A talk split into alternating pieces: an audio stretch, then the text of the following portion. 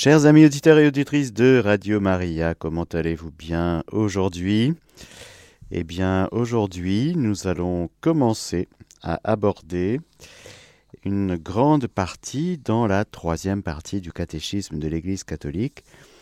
Euh, cette année, c'est la troisième partie, qui est la vocation de l'homme, la vie dans l'esprit. Et euh, à peu près la moitié de cette troisième partie consiste à justement parler de quelque chose qui s'appelle les dix commandements. Nous allons donc voir les dix commandements dans le détail. Eh bien, nous allons prendre le temps pour cela, en sachant que nous allons bientôt rentrer dans le temps liturgique du carême, et donc, bien sûr, il y aura plein de catéchèses spéciales liées à ce temps liturgique spécial qu'est le carême. Mais la ligne de fond, la trame de fond, euh, ce sera les dix commandements. Eh bien, sans plus attendre, confions cette catéchèse et toutes celles qui vont suivre à la Vierge Marie. Je vous salue Marie, pleine de grâce, le Seigneur est avec vous, vous êtes bénie entre toutes les femmes, et Jésus, le fruit de vos entrailles, est béni. Sainte Marie, Mère de Dieu, priez pour nous pauvres pécheurs, maintenant et à l'heure de notre mort. Amen.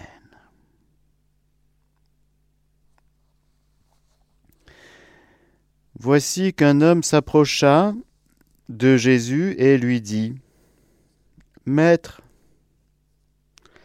que dois-je faire de bon pour obtenir la vie éternelle?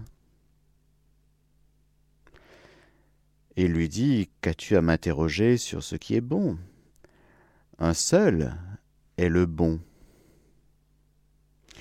Que si tu veux entrer dans la vie, observe les commandements. Lesquels? lui dit-il. Jésus reprit. Tu ne tueras pas. Tu ne commettras pas d'adultère. Tu ne voleras pas. Tu ne porteras pas de faux témoignages.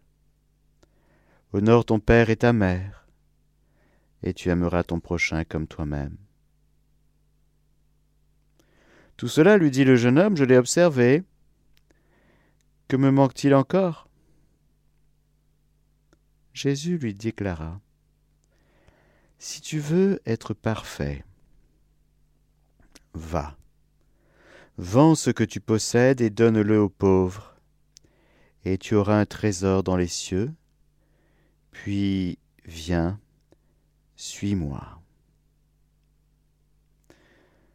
Entendant cette parole, le jeune homme s'en alla contristé, car il avait de grands biens.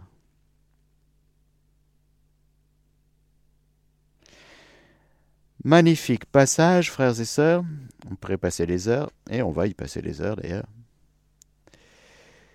C'est un basculement extraordinaire. C'est tout le passage de l'Ancien et du Nouveau vers le Nouveau Testament, c'est tout le passage vers l'accomplissement, c'est tout le passage de la vie juive à la vie chrétienne. Il y a une continuité, il y a aussi une rupture, il y a un accomplissement. On va voir tout cela dans le détail. Pour ceux qui suivent, nous sommes au catéchisme de l'Église catholique, paragraphe 2052 et suivant.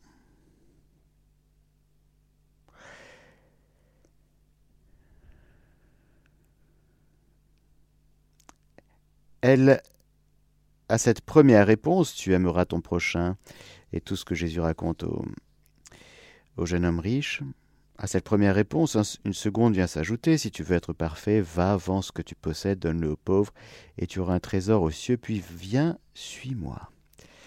Elle n'annule pas la première. La suite de Jésus-Christ comprend l'accomplissement des commandements. On va essayer de bien comprendre ce que ça veut dire, de justement d'entrer dans l'accomplissement des commandements en suivant Jésus la loi n'est pas abolie. Comme dit Jésus lui-même dans l'Évangile selon saint Matthieu au chapitre 5, verset 17. N'allez pas croire que je sois venu abolir la loi ou les prophètes. Je ne suis pas venu abolir, mais accomplir. Car je vous le dis en vérité, avant que ne passe le ciel et la terre, pas un i, pas un point sur l'i ne passera de la loi, que tout ne soit réalisé. Celui donc qui violera l'un de ses moindres préceptes, et enseignera aux autres à faire de même, sera tenu pour le moindre dans le royaume des cieux. Au contraire, celui qui les exécutera et les enseignera, celui-là sera tenu pour grand dans le royaume des cieux.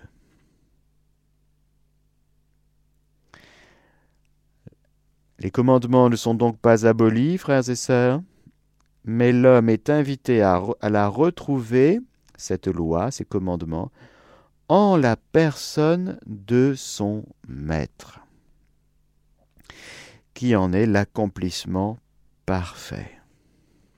Autrement dit, c'est en Jésus, dans l'Esprit Saint, que nous pouvons les commandements. Et ce n'est qu'en Jésus, dans l'Esprit Saint, la loi nouvelle, que nous pouvons non pas abolir les commandements, mais les accomplir. D'ailleurs, Jésus parlera dans ce même chapitre de Saint Matthieu, au chapitre 5. On va juste lire ça pour bien comprendre. Car je vous le dis, c'est la suite.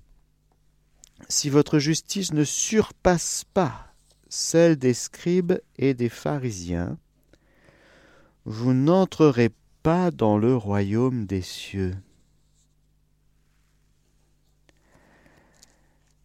Si votre justice ne surpasse pas celle des scribes et des pharisiens, vous n'entrerez pas dans le royaume des cieux. Frères et sœurs, petit rappel très important. Comment est-ce qu'on entre dans le royaume des cieux? C'est quand même une question très importante, vous ne trouvez pas? Parce que si on ne sait pas comment rentrer, on va tourner autour pendant longtemps. On entre dans le royaume des cieux, un, parce que nous sommes appelés. Mais il nous faut répondre. Il nous faut répondre dans le souffle de l'Esprit par la foi. La loi ne sauve pas, la loi la pratique de la loi ne fait pas rentrer dans le royaume des cieux. C'est un choc, frères et sœurs. Je ne sais pas, parce qu'on est tellement habitués, nous, on est. C'est un choc. Le royaume des cieux, on y entre moyennant la grâce, par grâce, moyennant la foi. C'est la foi qui sauve, la foi en Jésus-Christ, je précise. Ce n'est pas la foi en d'autres euh, personnes ou en d'autres dieux, il n'y en a pas d'autres. C'est la foi en Jésus-Christ et en Jésus-Christ seul qui sauve et qui fait entrer dans le royaume par grâce. Donc si votre justice ne surpasse pas celle des scribes et des pharisiens, autrement dit, Faites ce qu'ils disent, mais ne faites pas ce qu'ils font, parce que eux, ils disent, mais ne font pas. Ils ont diminué la parole de Dieu au profit de préceptes qui ne sont qu'humains. Ils sont hypocrites. Mais tous les pharisiens ne sont pas à mettre dans le même sac, et tous les scribes non plus. Car Dieu vient chercher des personnes Nicodème, pharisien, magnifique. Il enseigne dans la chair de Moïse, mais il se laisse travailler le cœur par Jésus, et il va trouver Jésus dans la nuit. Et nous avons ce dialogue merveilleux dans l'Évangile selon Saint Jean, dans le début de l'Évangile, au chapitre 3. Il y avait parmi les pharisiens un homme du nom de Nicodème, un notable des Juifs. Il vint de nuit trouver Jésus et lui dit De nuit parce que Dieu œuvre beaucoup la nuit. Dieu aime la nuit. Les pécheurs aussi aiment la nuit. Ils font leurs œuvres de ténèbres la nuit pour ne pas être vus, pour ne pas être dévoilés, pour ne pas être mis en lumière, parce que oui, le pécheur n'aime pas être déniché, dénoncé, il se cache. Mais pour Dieu, la nuit, la ténèbre n'est pas ténèbre. Devant toi, la nuit comme le jour illumine. C'est-à-dire que la nuit est comme un écrin pour Dieu dans lequel il travaille. Rappelez-vous, la nuit, la naissance à Bethléem, la nuit pascale. Dieu aime la nuit parce qu'il peut dire des choses à ce moment-là au cœur de l'homme qu'il n'entend pas pendant sa journée parce qu'il est très très très occupé, l'homme. Ouh là là mais il est débordé. Il n'a plus le temps d'écouter Dieu. Ah ben non, il écoute la télé.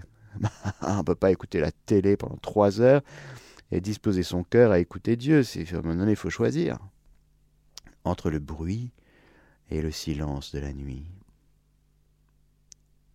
C'est donc de nuit, bien sûr, parce que les ténèbres couvrent la terre, la nuit du rejet de Dieu. Et au milieu de la nuit, un cri se fit entendre. Voici l'époux qui vient. Sortez à sa rencontre. C'est la nuit que le Seigneur vient, dans la gloire. Donc pour nous, chrétiens, il ne faut pas avoir peur de la nuit. La nuit, ce sont des moments précieux pour rencontrer Dieu. Alors il y a Nicodème qui vient rencontrer Jésus de nuit et lui dit Rabbi, nous le savons, tu viens de la part de Dieu comme un maître. Personne ne peut faire les signes que tu fais si Dieu n'est pas avec lui. Jésus lui répondit En vérité, en vérité, je te le dis, à moins de naître d'en haut, nul ne peut voir le royaume de Dieu. Naître d'en haut. Si tu ne nais pas d'en haut, tu ne peux pas voir le royaume de Dieu. Si tu ne restes en bas, eh bien tu vas voir les œuvres des hommes. Si tu ne montes pas sur la montagne, tu vas rester dans la ville, dans l'activisme des citadins. Tu vas construire des choses humaines toute la journée, des briques. Tu seras constructeur de briques. Mais pour des pyramides, des pharaons. Mais si tu vas adorer sur la montagne, ça te permettra d'avoir un petit peu de hauteur. Si tu ne nais pas d'en haut,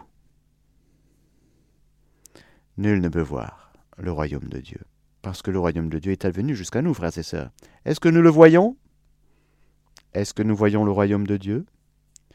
Ou est-ce qu'on espère qu'un jour il, il va arriver? Pour nous chrétiens, c'est très clair. Le royaume de Dieu est advenu jusqu'à nous. Nous sommes dans le royaume si nous avons la foi, si nous avons l'Esprit Saint, si nous naissons d'en haut, naître d'en haut. Nicodème lui dit, comment un homme peut-il naître étant vieux? Peut-il une seconde fois entrer dans le sein de sa mère et naître?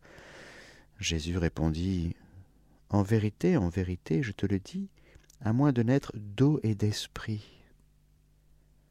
Nul ne peut entrer dans le royaume de Dieu. À moins de naître d'eau et d'esprit, si votre justice ne surpasse pas celle des scribes et des pharisiens, vous n'entrerez pas dans le royaume des cieux.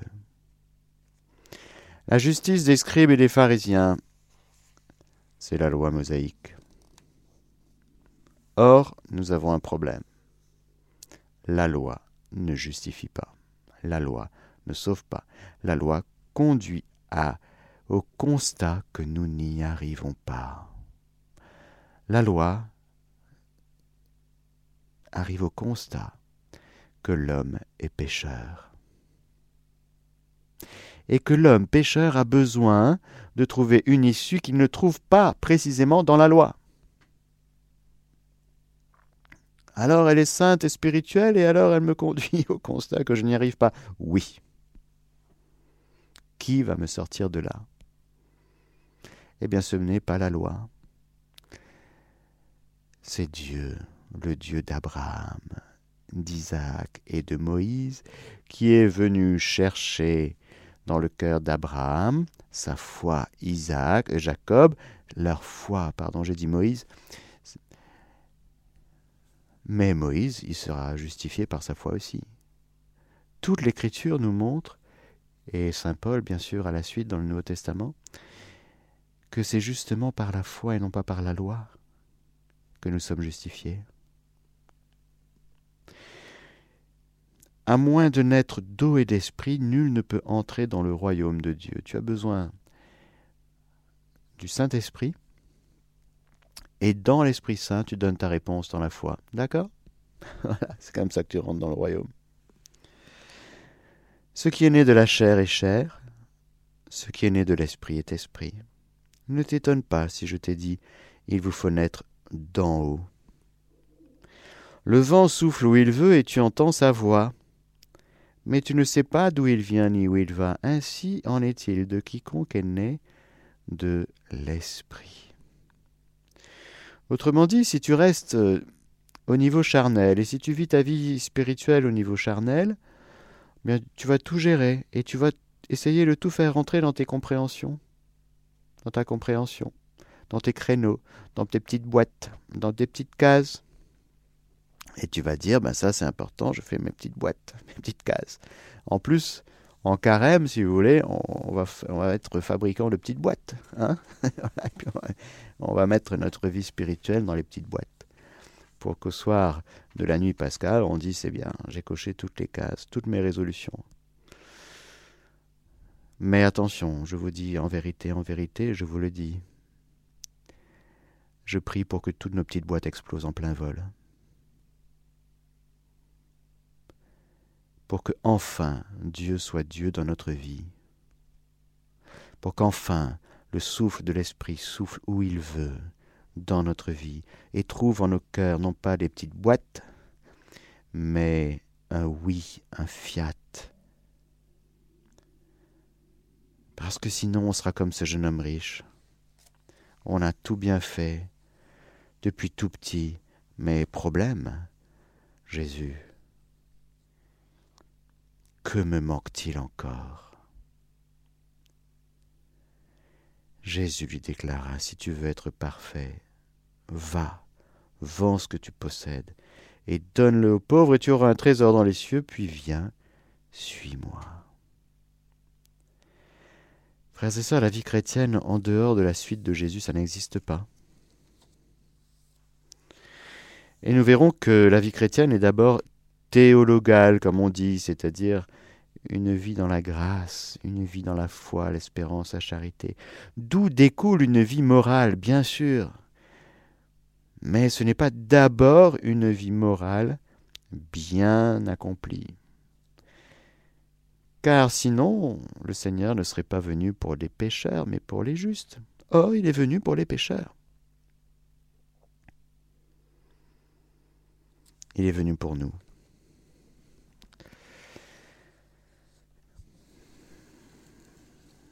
Alors dans l'évangile selon saint Matthieu chapitre 5, dans la suite de ce petit verset que j'aime beaucoup, 20, si, si votre justice ne surpasse pas celle des scribes et des pharisiens, vous n'entrerez pas dans le royaume des cieux, Jésus, Jésus dresse la liste. Il dit, vous avez entendu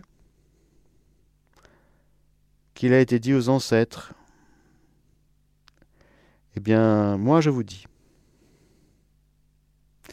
il va reprendre quelques points essentiels de, du décalogue et il va dire, vous avez entendu, moi je vous dis. Mais qui est-il celui qui nous dit, moi je vous dis?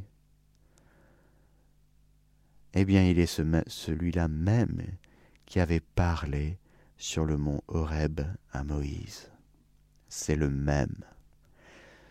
C'est la parole de Dieu qui entre dans une période tout à fait particulière qu'on appelle l'accomplissement. Vous avez entendu, et vous avez bien fait d'entendre, vous avez bien fait de recevoir, vous avez bien fait de pratiquer, vous avez bien fait de vous mettre en route, parce que c'était ce que Dieu vous demandait. Maintenant, il vous demande d'entrer dans l'accomplissement des paroles qu'il vous a adressées.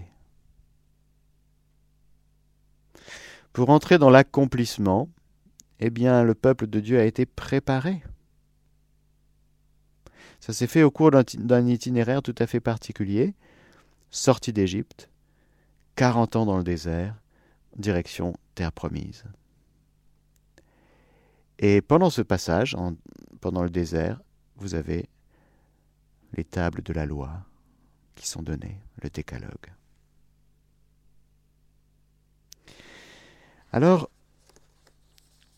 retrouvons le catéchisme, je reviens.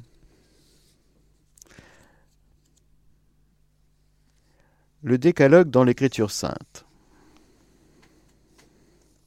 Le mot décalogue signifie littéralement dix paroles.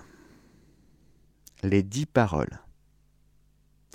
Ces dix paroles, Dieu les a révélées à son peuple sur la montagne sainte. Il les a écrites de son doigt, nous dit l'Écriture, à la différence des autres préceptes écrits par Moïse. Il y a le décalogue, les dix paroles, que nous allons bientôt détailler, et puis il y a les préceptes écrits par Moïse. Elles constituent des paroles de Dieu à un titre éminent. Elles nous sont transmises dans le livre de l'Exode et dans celui du Deutéronome.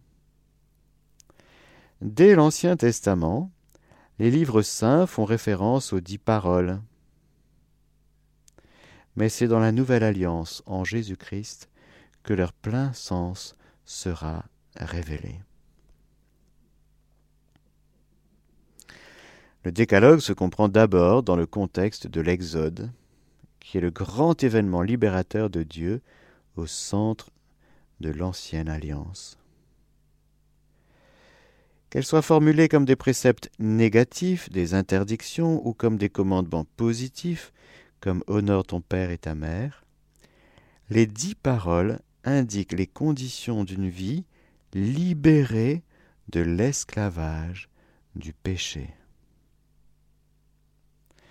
Le décalogue est un chemin de vie.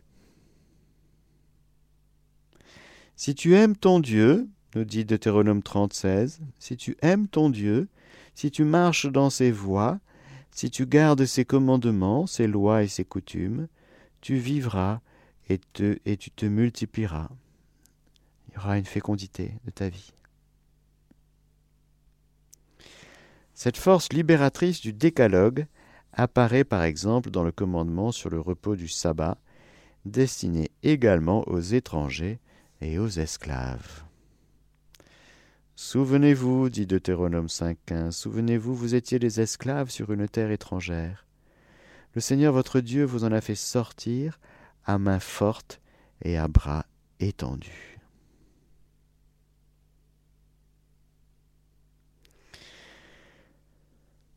Le peuple de Dieu est un peuple racheté, sauvé, libéré, rédempté. Nous tous, frères et sœurs, comme le peuple hébreu, sauvé de Pharaon, de la main des Égyptiens et de ses chars, le peuple de Dieu, le nouveau peuple de Dieu, est un peuple de racheté par la croix glorieuse de Jésus, par sa mort et sa résurrection.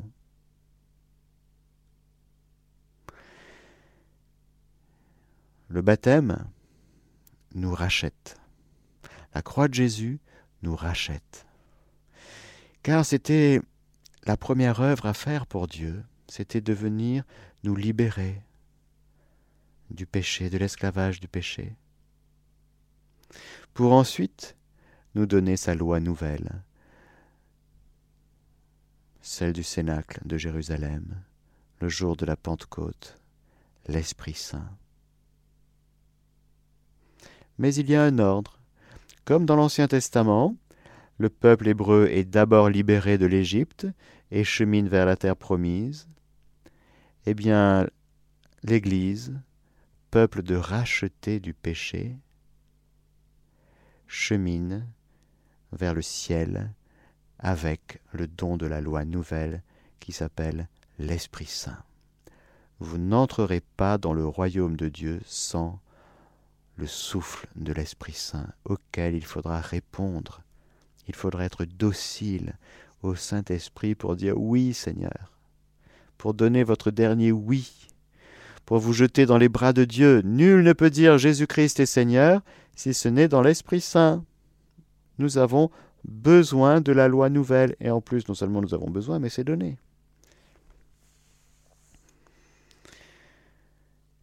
Les dix paroles résument et proclament la loi de Dieu. Telles sont les paroles que vous adressa le Seigneur quand vous étiez tous assemblés sur la montagne. Il vous parla du milieu du feu, dans la nuée et les ténèbres d'une voix puissante. Il n'y ajouta rien, et les écrivit sur deux tables de pierre qu'il me donna. Deutéronome 5, 22. C'est pourquoi ces deux tables sont appelées le témoignage. Elles contiennent en effet les clauses de l'alliance conclue entre Dieu et son peuple. Ces tables du témoignage doivent être déposées dans l'arche. On l'entendait récemment, justement, cette euh, fête de l'entrée de l'arche dans le temple et la consécration du temple et tout le monde qui chante, qui danse. Et puis euh, dans le Saint des Saints, il y avait l'arche avec les deux tables.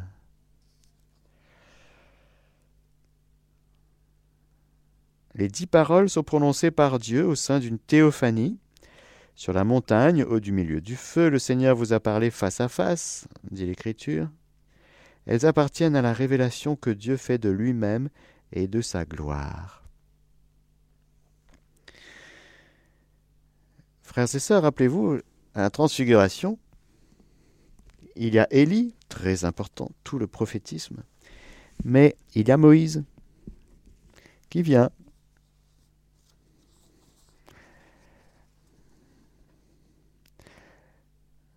dans la révélation de la gloire de Jésus à la transfiguration. Le don des commandements est don de Dieu lui-même de sa sainte volonté. En faisant connaître ses volontés, Dieu se révèle à son peuple. Nul autre peuple n'a été traité ainsi, dit le psaume. Dieu a parlé à son peuple. Dans sa condescendance, dans son amour, c'est extraordinaire, frères et sœurs. Que Dieu parle, c'est un fait, mais que l'homme puisse entendre et garder la parole de Dieu et la transmettre de génération en génération, c'est juste splendide. C'est grand, c'est noble, c'est fort.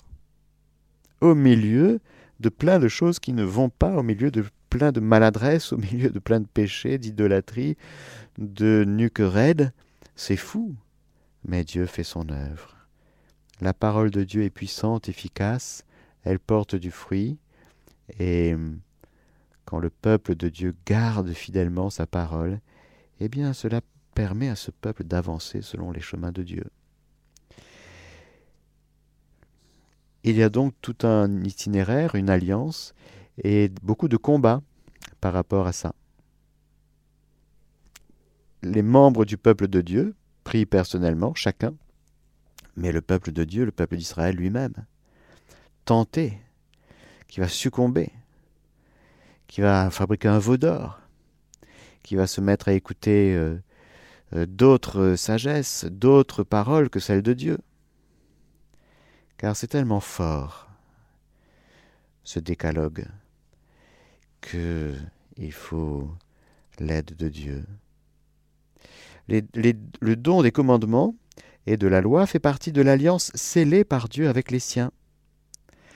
Suivant le livre de l'Exode, la révélation des dix paroles est accordée entre la proposition de l'alliance et sa conclusion, après que le peuple s'est engagé à faire tout ce que le Seigneur avait dit et à y obéir.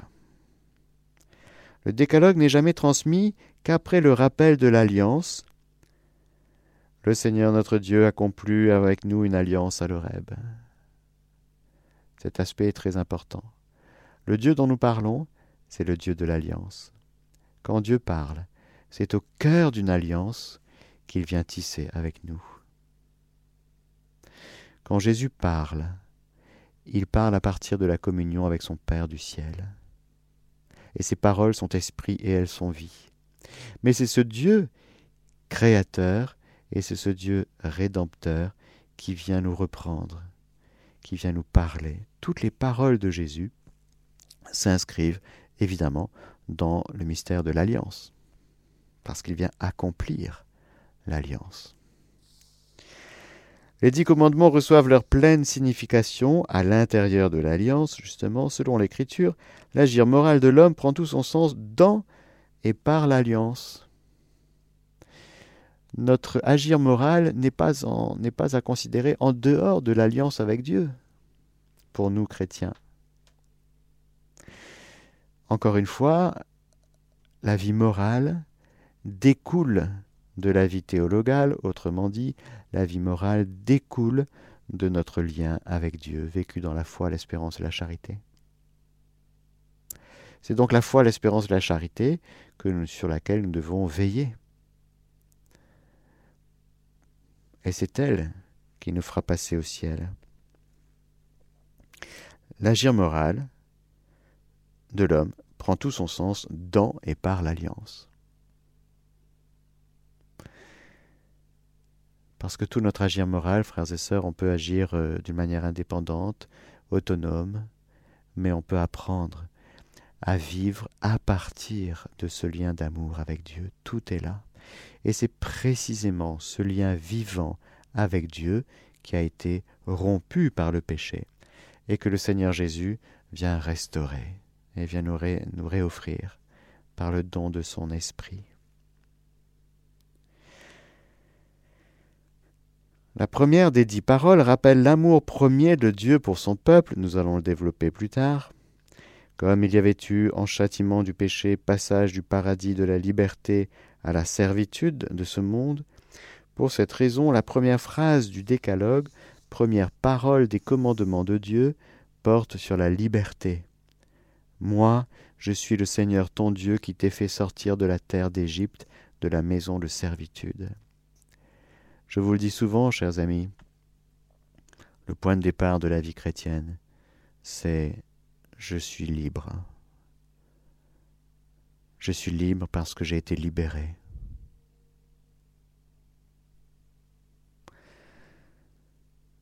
Et il nous faut grandir dans cette liberté glorieuse des enfants de Dieu que nous sommes devenus par le baptême.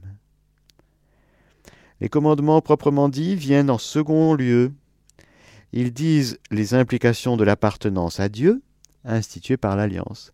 Si tu es à Dieu, si tu es lié par ce lien d'amour avec Dieu, eh bien du coup, il y aura des commandements qui vont découler de ce lien. L'existence morale est réponse à l'initiative aimante du Seigneur.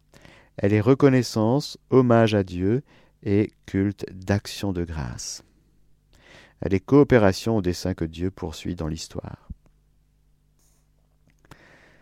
L'alliance et le dialogue entre Dieu et l'homme sont encore attestés du fait que toutes les obligations sont énoncées à la première personne. Je suis le Seigneur. Et adressées à un autre sujet, tu. Dans tous les commandements de Dieu, c'est un pronom personnel singulier qui désigne le destinataire. En même temps qu'à tout le peuple, Dieu fait connaître sa volonté à chacun en particulier. C'est donc le décalogue pour le peuple de Dieu tout entier, mais pour chacun des membres qui le constituent. Saint Irénée de Lyon dit ceci Le Seigneur prescrivit l'amour envers Dieu et enseigna la justice envers le prochain, afin que l'homme ne fût ni injuste ni indigne de Dieu. Ainsi, par le décalogue, Dieu préparait l'homme à devenir son ami et à n'avoir qu'un seul cœur avec son prochain. Les paroles du décalogue demeurent pareillement chez nous, chrétiens. Loin d'être abolies, elles ont reçu amplification et développement du fait de la venue du Seigneur dans la chair. Nous sommes en train de parler, chers amis auditeurs, des dix commandements, et cette catéchèse est une introduction. Tout ce que et tout ce qui est dit là sera développé par la suite. Le décalogue dans la tradition de l'Église, maintenant. En fidélité à l'Écriture et conformément à l'exemple de Jésus, la tradition de l'Église a reconnu au décalogue une importance et une signification primordiale. Depuis saint Augustin, les dix commandements ont une place prépondérante dans la catéchèse des futurs baptisés et des fidèles.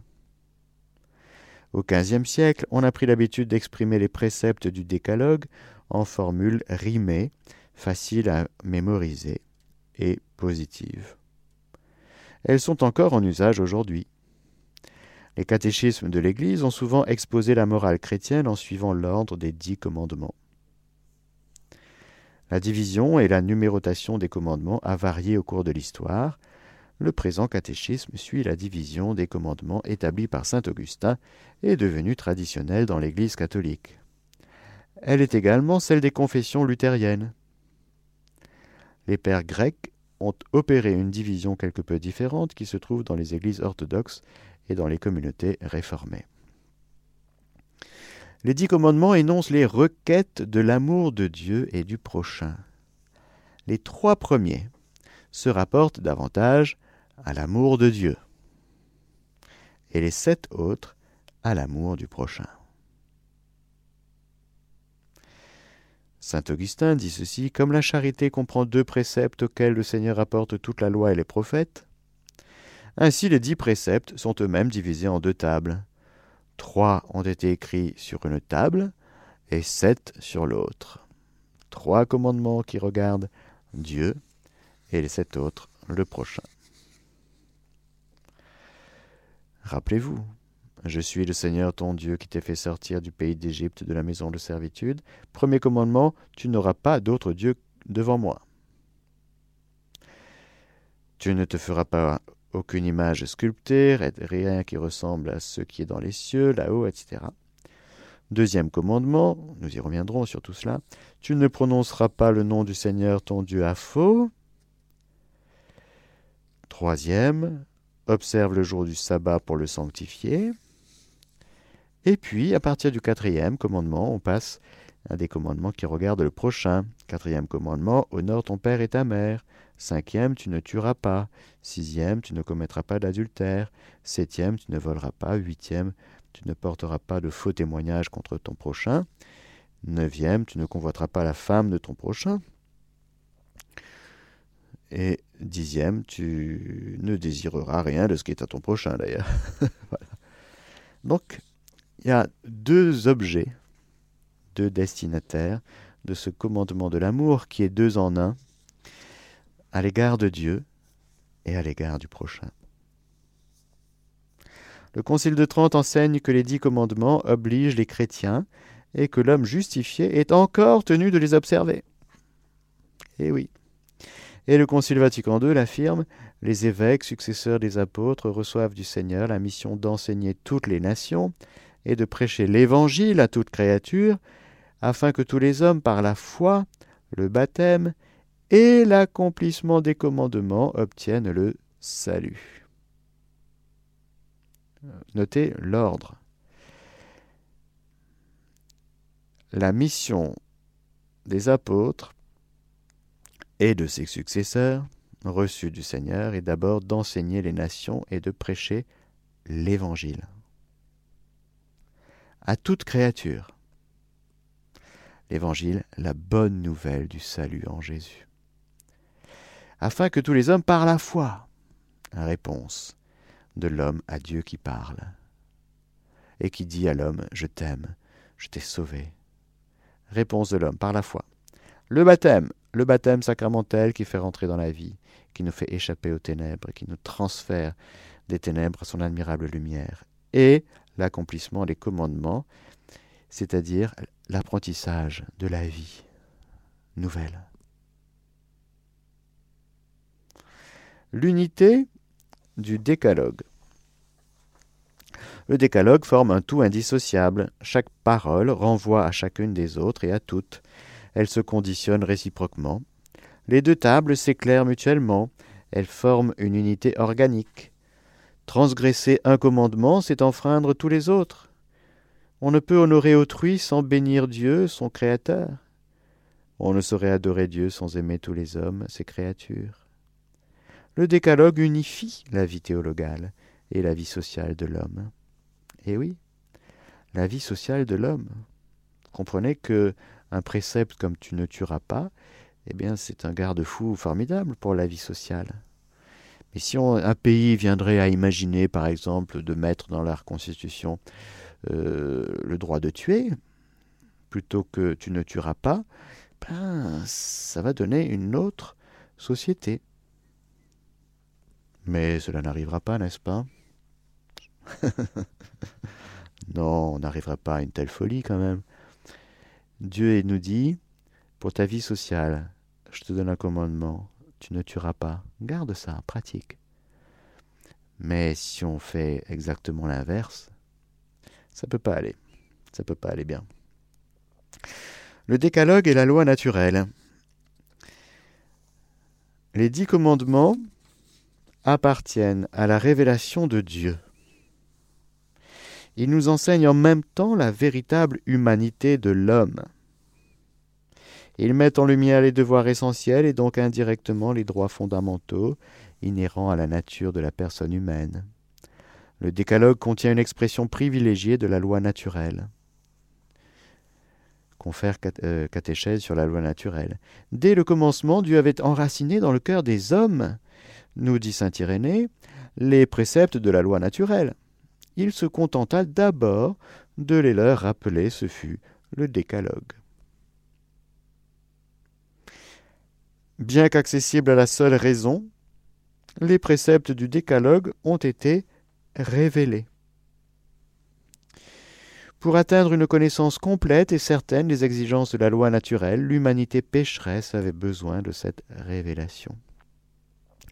Saint Bonaventure nous dit une explication plénière des commandements du décalogue fut rendue nécessaire dans l'état de péché à cause de l'obscurcissement de la lumière de la raison et de la déviation de la volonté. Autrement dit, naturellement accessible à la raison, c'est-à-dire que tout homme, toute femme intelligent, avec une intelligence non obscurcie, on est quand même capable de trouver des commandements qui correspondent à la loi naturelle, c'est-à-dire à la volonté de Dieu, même sans la foi. Eh bien, l'intelligence est tellement obscurcie et la volonté tellement euh, déviée qu'on n'y arrive plus. On n'arrive plus, d'ailleurs, on est pile dans des sociétés complètement dégénérées, complètement déviantes, où il n'y a pas de la lumière, la lumière de la raison, si vous voulez, le siècle des Lumières, c'est une euh, caricature inversée. C'est ténébreux. C'est la raison qui se ferme sur elle-même, qui n'est plus ouverte à Dieu. Une intelligence qui se ferme à Dieu devient ténèbre. Une volonté qui se ferme à Dieu devient déviante. Et donc, au niveau société et civilisation, si vous voulez, dans beaucoup de pays sur cette planète en ce moment, c'est le cas. Et alors Dieu, dans sa bonté, voyant l'état du cœur de l'homme, tellement obscurci, tellement incapable de lire même au niveau naturel ce que Dieu a déposé naturellement dans son cœur, il s'est dit, ben, je vais le révéler explicitement, d'une manière surnaturelle avec euh, un peu d'ouragan, un peu de feu sur la montagne. Je vais faire un peu de bruit, quoi, pour qu'il se réveille, parce qu'il dort. Et je vais écrire sur les tables de pierre. Voilà ce que nous dit Saint Bonaventure. Quelle condescendance, frères et sœurs, le décalogue, quelle condescendance de la part de Dieu à notre égard. Nous connaissons les commandements de Dieu par la révélation divine qui nous est proposée dans l'Église et par la voie de la conscience morale. Pour terminer, deux petits paragraphes. Un qui s'appelle L'obligation du décalogue. Puisqu'ils expriment les devoirs fondamentaux de l'homme envers Dieu et envers son prochain, les dix commandements révèlent, en leur contenu primordial, des obligations graves. Ils sont foncièrement immuables et leur obligation vaut toujours et partout. Nul ne pourrait en dispenser. Les dix commandements sont gravés par Dieu dans le cœur de l'être humain. L'obéissance au commandement implique encore des obligations dont la matière est en elle-même légère. Ainsi, l'injure en parole est-elle défendue par le cinquième commandement, mais elle ne pourrait être une faute grave qu'en fonction des circonstances ou de l'intention de celui qui la profère. Hum, attention, hein. faut pas en profiter. Ce n'est pas parce qu'il est écrit que la matière est légère en elle-même qu'il faut se mettre à insulter. Non. Enfin, Jésus dit, Je suis la vigne, vous êtes les sarments. Celui qui demeure en moi et moi en lui, celui-là porte beaucoup de fruits, car hors de moi vous ne pouvez rien faire. Le fruit évoqué dans cette parole est la sainteté d'une vie fécondée par l'union au Christ. Lorsque nous croyons en Jésus-Christ, communions à ses mystères et gardons ses commandements, le Sauveur vient lui-même aimer en nous son Père et ses frères, notre Père et nos frères. Sa personne devient, grâce à l'Esprit, la règle vivante et intérieure de notre agir. Voici quel est mon commandement. Jésus reprendra ce terme. Vous aimez les uns les autres comme je vous ai aimé. Jean 15, 12. Voilà un petit peu, chers amis auditeurs, l'introduction dans ces dix commandements qui sont magnifiques, très forts, très profonds, que nous aurons l'occasion de développer dans les catéchèses suivantes. Que le Seigneur Tout-Puissant vous bénisse, le Père, le Fils et le Saint-Esprit. Amen. Chers auditeurs de Radio Maria, c'était la catéchèse du Père Mathieu. Vous pourrez écouter la rediffusion ce soir à 20h, demain à 4h du matin ou alors sur notre site www.radiomaria.fr.